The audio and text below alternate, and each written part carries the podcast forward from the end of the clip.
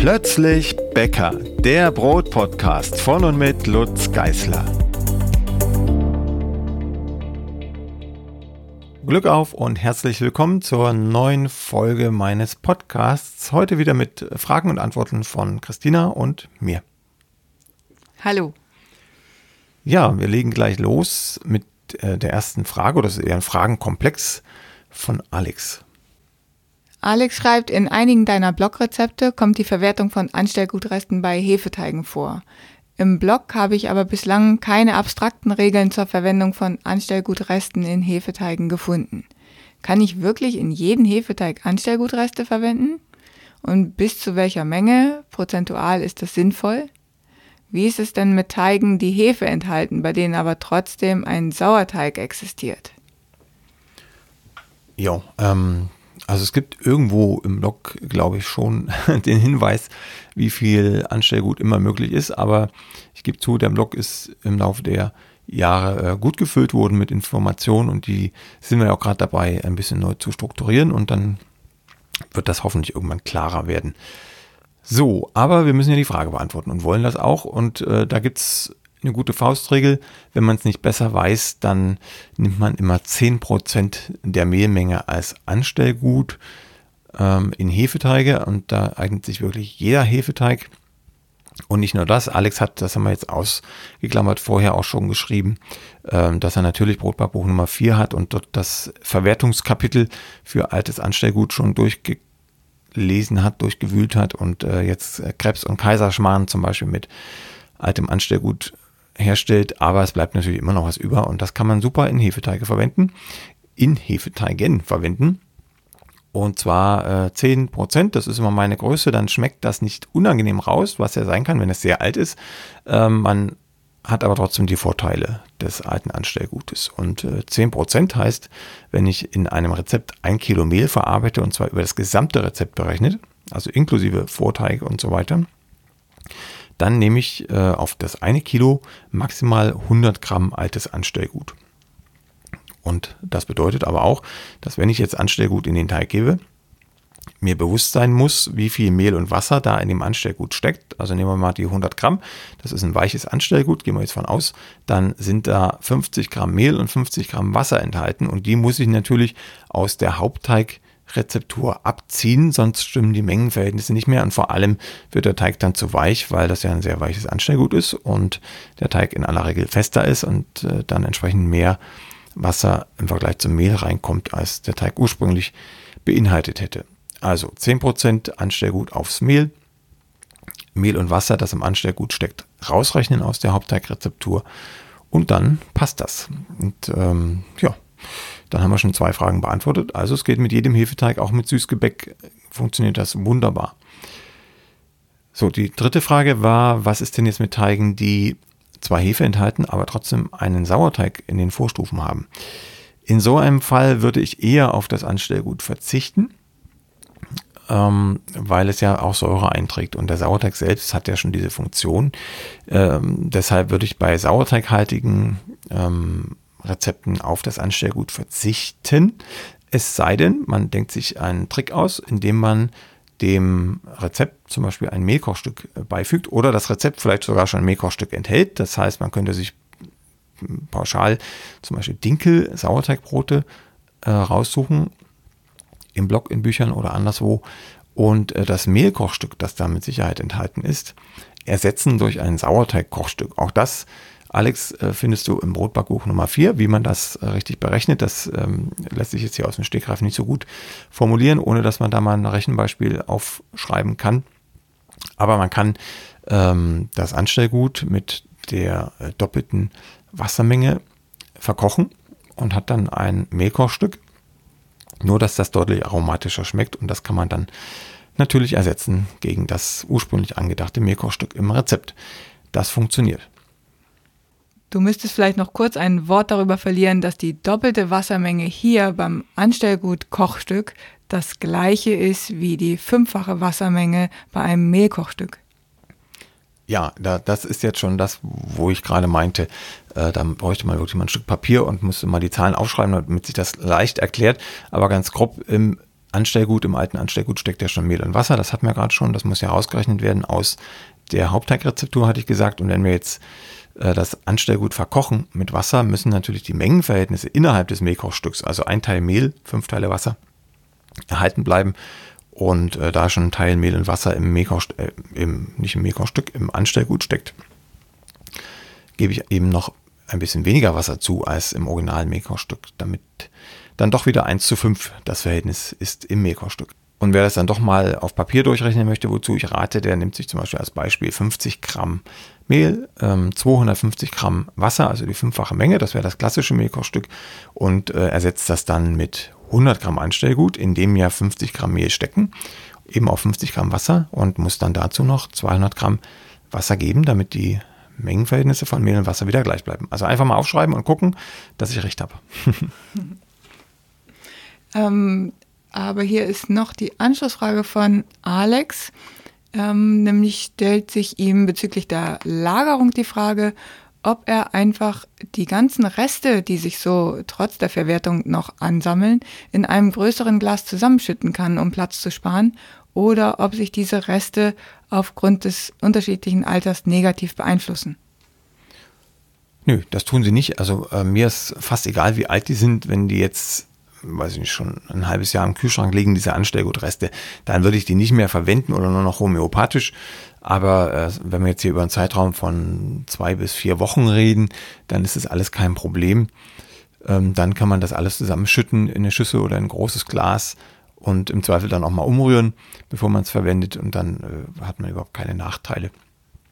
Ich selber bin zu faul dafür. Ich stelle einfach, weil ich genug Gläser habe, die Gläser in den Kühlschrank. Und erst wenn der Leidensdruck so groß ist, weil nichts mehr in den Kühlschrank passt, dann raffe ich mich auf und äh, stütte das mal alles zusammen und verarbeite das irgendwie. Gibt dann noch verschiedene andere Möglichkeiten für die Anstellgut-Resteverwertung. Wer da ein paar mehr Infos zum Thema haben will, der kann erstens in den Blog gucken, in die häufigen Fragen, also plötzblog.de slash FAQ und da mal äh, das Stichwort Rest in den Filter eingeben und dann findet man die entsprechende Frage mit den Antworten dazu. Oder wer es detaillierter haben will, auch mit Rezepturen, der äh, schaue äh, in das schon erwähnte Brotbackbuch. Nummer 4, das äh, am besten und autorfreundlichsten über brotbackbuch.de zu beziehen ist. Stefan hat eine Frage zum Backmalz, weil er da immer wieder auf verschiedene Malze stößt. Und ähm, zwar in Enzym aktiv und Enzym inaktiv und dann auch noch in flüssig und in Pulverform. Und er fragt sich jetzt, was braucht er davon eigentlich wirklich und warum? Ja, da könnte man den ganzen Tag drüber reden wahrscheinlich und äh, bis ins Detail stecke ich da natürlich auch nicht drin, also insbesondere was die einzelnen Herstellungsschritte des Flüssigmalzes angeht. Aber grundsätzlich kann man schon was zu sagen. Ähm, die Grundunterscheidung von Backmalz ist ja enzymaktiv und enzyminaktiv. Backmalz selbst ist ein Naturprodukt, das kann jeder zu Hause selber herstellen, indem er Getreide keimen lässt und dann zu einem bestimmten Zeitpunkt ähm, diesen Keimprozess abbricht, also das Wasser entzieht in Form von Trocknung oder Röstung. Und da haben wir schon den großen Unterschied, wenn ich diese Körner dann äh, trockne, also sagen wir mal bei 30 Grad, da passiert nichts mit den Inhaltsstoffen des Korns oder 40 Grad, dann ähm, habe ich ein sogenanntes aktives, enzymaktives oder diastatisches Malz. Das ist dann in der Lage, im Teig noch Reaktionen in Gang zu setzen und zu beschleunigen. Das liegt nicht am Malz selbst, sondern an Enzymen im Malz und diese Enzyme entstehen während des Keimprozesses. Und wenn ich diesen Keimprozess abbreche und die Enzyme am Leben lasse, am Leben in Anführungszeichen zu verstehen, weil das ja nur Eiweißstoffe sind und die leben nicht wirklich. Aber wenn ich die nicht erhitze, also denaturiere, dann bleiben sie aktiv und können dann im Teig selbst noch Funktionen übernehmen, die wir normalerweise über eine lange Teigführung erreichen würden. Weil dann kommen die mehleigenen Enzyme ins Spiel, die immer im Getreide drinstecken und nicht in so großer Menge wie im Backmalz. Aber wenn wir denen ausreichend Zeit geben, dann passiert genau das Gleiche, was auch mit Backmalzzugabe im Teig passiert, nur halt über längere Zeit. So, ähm, wenn ich das Malz erhitze, hatte ich schon gesagt, dann denaturieren die Enzyme größtenteils, je nach Temperatur. Und dann nennt man dieses Backmalzenzym inaktiv oder ähm, nicht diastatisch oder einfach inaktiv. Ähm, und das heißt, dass das Malz äh, keine, keine Reaktionen mehr in Gang setzt und beschleunigt, sondern es bringt im Wesentlichen die Abbauprodukte der Enzyme, die im Malz ja auch Dinge abbauen, ähm, ins Brot und das ist im Wesentlichen ähm, Zucker. Malzzucker, also bringt eine leichte Süße, bringt diesen Malzgeschmack dazu und wenn es geröstet ist, dieses Malz, dieses gekeimte Getreide, dann habe ich natürlich die Röstaromen noch mit da drin. Und wer eher aus den ostdeutschen Gefilden kommt, so wie ich, der kennt das Kraftmarbrot oder Malfa-Brot oder Malfa-Kraftmarbrot, heißt es auch manchmal. Das ist ein Roggenmischbrot, das ist mit Roggenröstmalz oder manchmal mit Gerstenröstmalz in Pulverform ähm, versetzt in hoher Menge und dann kriegt es erstens eine dunkelbraune Farbe, das wäre mir jetzt nicht so wichtig, aber es kriegt diesen ganz typischen Röstmalzgeschmack und damit sind Generationen aufgewachsen ähm, zu DDR-Zeiten und mittlerweile oder immer noch, muss man sagen, gibt es bei manchen Bäckereien zu kaufen in Ostdeutschland. Also ich kenne es speziell aus Sachsen. Und ähm, ja, das ist einfach ein, ein, tolles Brot, wenn man diesen Malzgeschmack mag. So, das war das Malzpulver. Wenn man jetzt ähm, Flüssigmalz herstellen möchte, dann muss man ähm, das Pulver sozusagen nochmal ähm, unter Wasser setzen oder sogar die Körner. Das hängt vom, vom Herstellungsprozess ab. Jedenfalls wird das äh, eingeweicht, ähm, aufgeschlossen dadurch, äh, erhitzt und äh, durch dieses Lösen, Einweichen, Erhitzen kriegt man ein anderes Produkt, weil man die Feststoffe von den löslichen Stoffen, also die nicht, nicht löslichen Stoffe von den löslichen Stoffen abtrennt. Durch das Erhitzen kann man, wenn es inaktives Malz werden soll, auch die Eiweiße abtrennen oder durch dezentes Erhitzen nur ein Teil und so auch die Enzymatik steuern des Malzes. Wenn wir jetzt also vom aktiven Flüssigmalz ausgehen, das wird dann eingedickt am Ende. Beide inaktiv wie aktiv werden eingedickt zu einer Art Sirup, aber das aktive Malz, das hat im Unterschied zum aktiven Malzmehl ähm, weniger kleberabbauende, also weniger eiweißabbauende Enzyme, sodass wir also Stärke abbauen können zu Zucker. Das brauchen wir, um eine schöne Kruste zu kriegen, um äh, den Hefen Nahrung zu geben in Form von Malzzucker. Aber wir haben halt wenig Kleberabbau, wenig Glutenabbau und das sorgt dafür, dass unser Teiggerüst stabiler bleibt, wenn wir Flüssigmalz in aktiver Form nehmen im Vergleich zum aktiven Malzmehl. Wenn wir über inaktives Flüssigmalz reden, dann haben wir ungefähr einen Geschmack wie Rübensirup. Deshalb kann man das auch super damit ersetzen. Ich mag Flüssigmalz, inaktives Flüssigmalz sehr. Erstens, äh, weil ich den Geruch, den Geschmack sehr mag. Es ist halt wirklich süß im Unterschied zum Malzmehl. Das ist nicht süß, weil da die enzymatischen Abbauprozesse im Malz noch nicht so stark stattgefunden haben wie im Flüssigmalz, ähm, das dann entsprechend auch schon einen hohen Malzzuckeranteil hat. Ja, äh, man kann das auch noch auf die Spitze treiben. Es gibt noch sogenannte Färbemalze, auch in flüssiger Form. Also sowohl in Pulver als auch in Flüssigform. Pulver hatte ich schon genannt, ne, dass dieses Malfabrot wird damit hergestellt. Aber in flüssiger Form gibt es auch Färbemalz, das sieht fast schwarz aus. Und wenn man da so ein paar Tropfen davon in den Brotteig gibt, dann haben die so einen äh, braunen, sehr tiefbraunen Touch. Das sieht man häufig, äh, wenn man im normalen Bäckereigeschäft oder im Supermarkt ähm, Brötchen kauft, beispielsweise sogenannte Vollkornbrötchen, wenn die braun sind, was sie normalerweise nie wären, dann ist das mit Malz gefärbt und das steht dann natürlich auch auf der Zutatenliste drauf. Ja, so viel dazu. Also wenn man Aktivmalz verwendet, äh, dann gern in Rezepten, die mit wenig Vorteig oder mit gar keinem Vorteig und mit kurzer Teigführung arbeiten, dann hat man auf jeden Fall ein besseres Brot oder Brotchen. Wenn man Aktivmalz in äh, meine Rezepte geben möchte, was ja auch möglich wäre, dann in homöopathischen Dosen. Da muss man sich rantasten. Also dann nimmt man vielleicht erstmal ein halbes Prozent Aktivmalz aufs Mehl berechnet und guckt, was rauskommt. Wenn man es übertreibt, kann es nämlich sein, dass das Brot einfach zu nass, zu feucht wird oder sogar klitschig. Genau, denn ähm, Stefan schreibt noch eine Anmerkung dazu, dass er gerne in das Dinkel-Buttermilchbrot 10 Gramm Enzym-aktives Backmalz reingibt. Und dieses Rezept ist aus dem Buch Sauerteig in Perfektion das äh, ja gerade auf die lange Teigführung ausgelegt ist. Also das kann tatsächlich auch mal schiefgehen. Ja, wobei wir hier den Sauerteig noch dabei haben und Sauerteig ähm, senkt den pH-Wert im Teig und vor allem die stärker abbauenden Enzyme, die sogenannten Amylasen, die vor allem im Backmalz, im Aktivbackmalz sind, in Mehlform jedenfalls, ähm, die werden durch den Sauerteig gebremst. Äh, deshalb kann es gut sein, dass äh, Stefan damit äh, gar keine Probleme bekommt weil der Sauerteig im Spiel ist. Und diese äh, stärkeabbauenden Enzyme, die greifen erst so richtig an, wenn das Brot im Ofen ist, also so ab 70 Grad, wenn die Stärke vergleistert beim Backen, also dass sie also im Teig selbst gar nicht so viel tun können.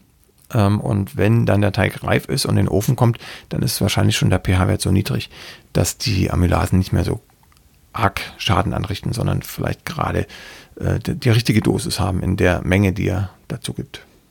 Genau, da wäre es nur noch mal spannend, ob das äh, enzymaktive Backmalz, äh, was Stefan benutzt, äh, flüssig oder mehlförmig ist, denn sonst hätte man ja eventuell ein Pro Problem mit den Proteinasen. Ja, und mit den eiweißabbauenden Enzymen. Ich äh, vermute, dass er, dass er Mehl verwendet, weil er auch schreibt, dass er etwa 7 Gramm mehr Buttermilch zugibt in das Rezept. Das würde man ja, glaube ich, nur tun, wenn der Teig fester würde. Insofern vermute ich mal, dass es Mehl ist. Ja, ich denke auch. Ja, aber er hat zumindest nicht geklagt, dass irgendwas Seltsames passiert, sondern er schreibt, dass sich der Teig dadurch etwas leichter verarbeiten lässt und äh, dem Brot auch geschmacklich gut tut. Ne? Das, äh, ist dann diese leichte Malznote, von der wir schon gesprochen haben. Gut, Stefan. Kommen wir zu Arthur. Arthur hat einen Herd, mit dem man 300 Grad erreicht. Hat es Vorteile, wenn er das nutzt? Ja, das kommt ein bisschen aufs Brot an und auch darauf, wie viel Brot er in den Ofen schiebt. 300 Grad ist schon recht heftig für ein Kilo Brot. Ähm, kann man machen bei ähm, sehr, sehr kompakten Broten, äh, im Vergleich zu Weizen jedenfalls. Also wenn man Roggenbrot backt, dann kann man schon auch mal bei 300 Grad anbacken oder sehr weiche Teige wie ein Ciabatta, ein sehr weicher Ciabatta-Teig, die können man, kann man auch sehr gut bei 300 Grad anbacken, sollte da aber tatsächlich nur stracks runterdrehen, wenn der Leib im Ofen ist. Also 300 Grad anbacken heißt, ich würde den Backstein auf 300 Grad hochheizen und sobald der Teigling in den Ofen geht, dann gleich runterstellen. Äh, für die meisten Gebäcke ist 300 Grad zu viel im Haushaltsofen. Pizza super, aber für normale Brote würde ich eher, wenn der Ofen das halt kann, und das kann er ja, eher so bei 260, 270 Grad anbacken. Das reicht, wenn der Stein gut vorgeheizt ist. Ja, ähm, was gibt es noch zu sagen? 300 ähm, Grad. Ähm, es lohnt sich vielleicht den Ofen bei 300 Grad vorzuheizen, dann vielleicht 10 Minuten vor dem Backen auf die eigentliche gewünschte äh, Ofentemperatur runterzudrehen, also so 250, 260 Grad, dann hat der Stein schon im Kern eine kräftige Hitze und die erleichtert es einem wirklich, ähm, dann vernünftiges Brot zu backen, insbesondere bei weichen Teigen oder eben bei großen Teigmengen. Wenn ich also ein 2-3 Kilo Leib reingebe, dann unbedingt auf 300 Grad hochheizen oder wenn ich mehrere Leibe reingeben möchte. Also wenn es dann in der Masse auch wieder 2-3 Kilo sind, auch wenn es mehrere Teiglinge sind, dann hilft es auch, möglichst hoch zu heizen, weil die ja viel mehr Energie aus dem Stein und aus dem Ofen selbst ziehen als so ein kleiner 1 Kilo Leib. Arthur hat noch eine zweite Frage. Er würde gerne wissen, wie er einen Teig retten kann, der zu flüssig geblieben ist. Ja, da gibt es ähm, viele Möglichkeiten, aber eine nicht, nämlich Mehl nachgeben. Das ist verboten, weil wir alle Zutatenmengen auf das Mehl berechnen im, in der Rezeptentwicklung. Das heißt, wenn ich ein Kilo Mehl habe und da 600 Gramm Wasser drin sind und 20 Gramm Salz und ich gebe dann plötzlich Mehl nach, 100 Gramm, dann muss ich entsprechend auch 10% mehr Salz zu geben, damit das Brot am Ende noch genauso schmeckt, wie es vorher gedacht war. Und wenn da noch mehr Zutaten drin sind, dann entsprechen auch 10% der anderen Zutaten. Nur eben kein Wasser, weil das Ziel ist ja, den Teig fester zu machen. Das ist ja ziemlich aufwendig, weil ich ja alle Zutaten dann erhöhen muss und nochmal zugeben muss. Deshalb ist es schlauer, sich andere Zutaten zu suchen, die gut Wasser binden. Da fällt mir in allererster Linie erstmal Altbrot ein, also Semmelbrösel, die man selbst herstellt aus altbackenem Brot. Das kann man zugeben. Ähm, und zwar dezent. Also ich würde erstmal so, äh, weiß nicht, 5% vielleicht nachgeben, wenn der Teig zu flüssig ist. 5% nachgeben ähm, und äh, warten. Das dauert so 5 bis 10 Minuten, bis man merkt, dass das anzieht und dann kann man weiter nachgeben. Ähm, Flohsamenschalen wäre eine Variante, so ein halbes bis ein Prozent würde ich auch erstmal als Startpunkt nehmen. Immer aufs Mehl bezogen und schauen, was passiert. Die quellen relativ schnell nach. Was auch funktioniert, sehr gut funktioniert, ist Leinmehl. Das kann man reinschütten. Und ähm, ja, Leinsaat, also wenn man jetzt äh, Saaten mag, kann man auch Saaten reingeben. Leinsaat oder Zartblatt, Haferflocken wären auch noch eine Variante, aber all das quillt ähm, ja, ja, innerhalb der nächsten halben Stunde ganz gut nach, dass man dann ungefähr weiß, ob der Teig jetzt passt von der Konsistenz. Dieses Nachgeben gilt natürlich nur, wenn der Teig schon während des Knetens zu flüssig ist. Also wenn da schon was passiert ist, wenn ich ein wenig quellfähiges Mehl verwendet habe oder wenn ich zu viel Wasser reingeschüttet habe, dann ja, wenn ich erst merke, der Teig ist zu weich, wenn der Teig schon reif ist, dann liegt es meistens nicht daran, dass der Teig von Grund her zu weich war, sondern dass der Teig zu reif geworden ist oder in seltenen Fällen auch, dass die Enzyme des Mehls den Kleber angegriffen haben. Das passiert sehr gern bei Weizen-Sauerteigbroten, wenn der pH-Wert zu niedrig ist. Aber dann lässt sich nicht mehr viel machen, dann kann man noch ein Kastenbrot backen. Ähm, in dem Zustand, also wenn schon Gas im Teig ist, dann lässt sich der Teig nicht mehr verfestigen, ohne weiteres, ohne, ohne, ohne ihm Schaden zuzufügen. Dann wirklich lieber die äh, Form ändern, in eine Kastenform geben und den in dieser Form backen. Mehr lässt sich dann eigentlich nicht tun. Oder man macht Altbrot raus, also irgendwie backen, egal wie, und dann in ähm, Würfel schneiden, trocknen, rösten. Und dann hat man fürs nächste Mal, wenn der Teig wirklich mal von Anfang an zu weich geworden ist, gleich eine gute Möglichkeit, mehr Geschmack und mehr ähm, Festigkeit in den Teig zu bringen. Manni hat eine Frage zur kalten Übernachtgare. Er schreibt, viele Brotrezepte und auch schon im Podcast Brötchenbacken werden über Nacht kalt geführt und im Anschluss kalt eingeschossen. Wäre nicht ein anderer Weg, nach der kalten Gare den Teigling oder die Teiglinge erst wieder auf Zimmertemperatur zu erwärmen?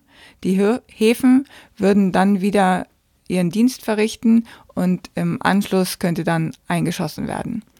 Wenn ich mich recht erinnere, funktionieren die professionellen Gärschränke in den Bäckereien so. Runterkühlen und zum Backtag langsam auf Mitte 20 Grad erwärmen. So einen Schrank hätte er auch gerne. ja, ähm, würde ich jetzt lügen, wenn ich sagen würde, äh, mich würde es nicht jucken, so einen Schrank zu haben. Andererseits vergibt man sich natürlich ähm, ein bisschen Erfahrung dadurch, weil so ein Schrank übernimmt alles.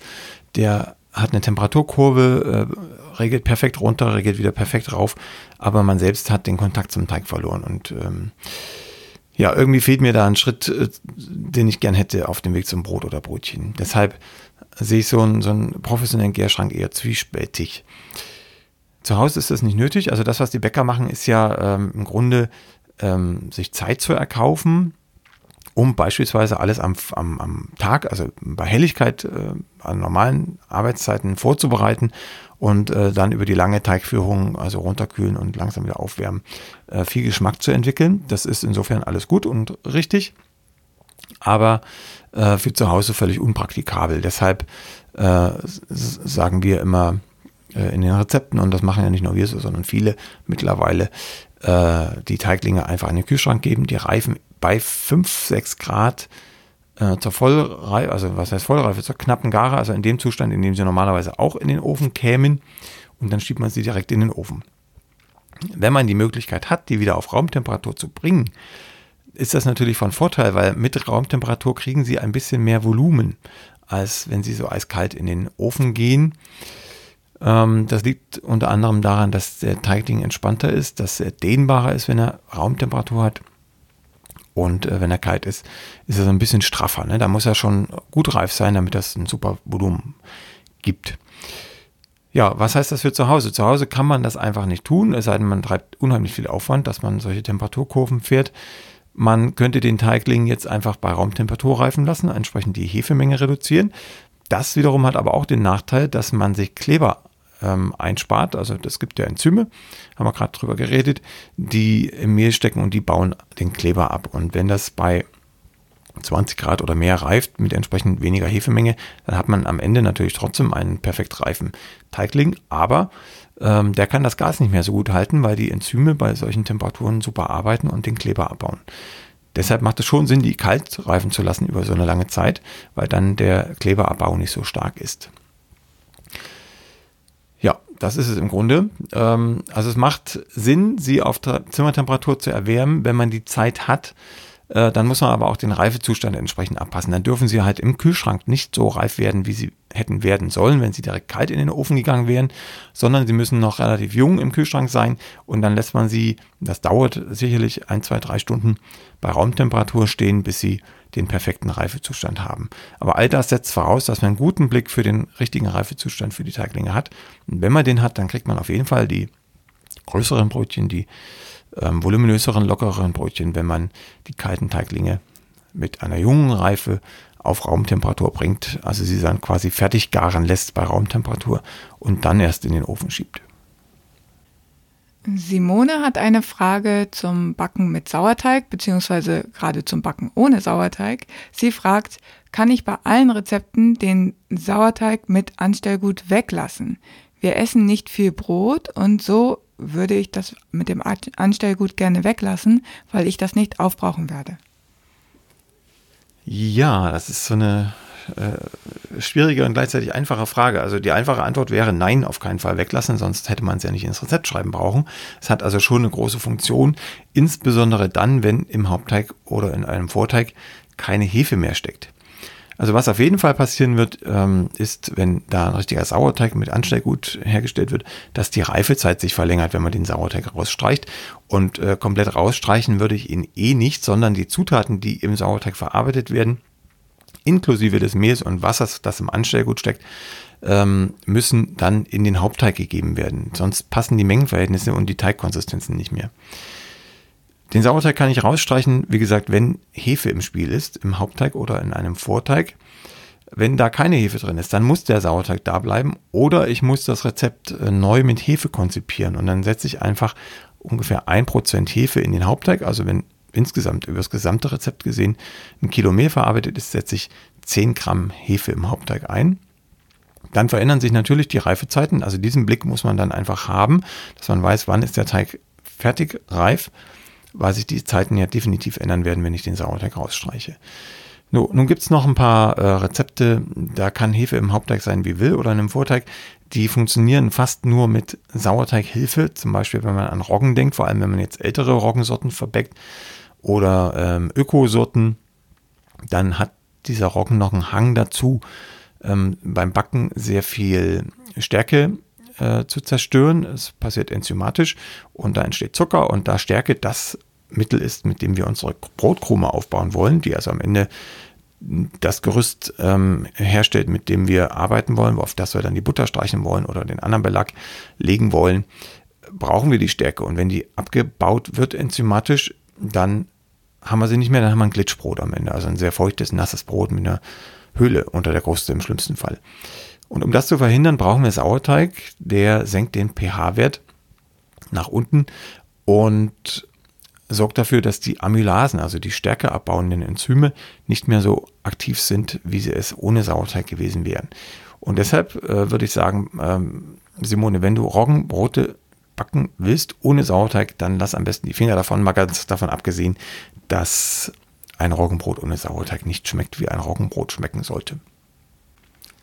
Ja, die nächste Frage, die kümmert sich dann auch gleich wieder um Roggenbrot. Genau, und Martina möchte gerne das Gegenteil. Sie backt nämlich sehr gerne mit Sauerteig, vor allem eben Roggenbrote. Und sie schreibt, nun habe ich von einer Bekannten Sauerteig aus Oberkulmer Rotkorn erhalten, also einen Dinkelsauerteig. Könntet ihr mir mitteilen, ob ich bei der Verwendung etwas beachten muss und wie ich ihn auffrischen kann?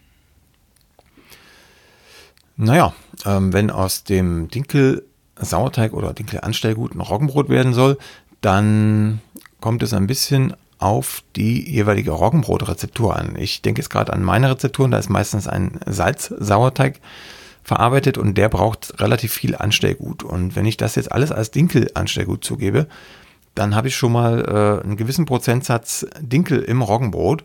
Mal davon abgesehen, dass der äh, Dinkel oder das Dinkel-Anstellgut, das ich da verwende, ähm, eine deutlich stärkere Säure entwickelt als ein Roggenanstellgut und mein Roggenbrot dann auch etwas unausgewogen säuert.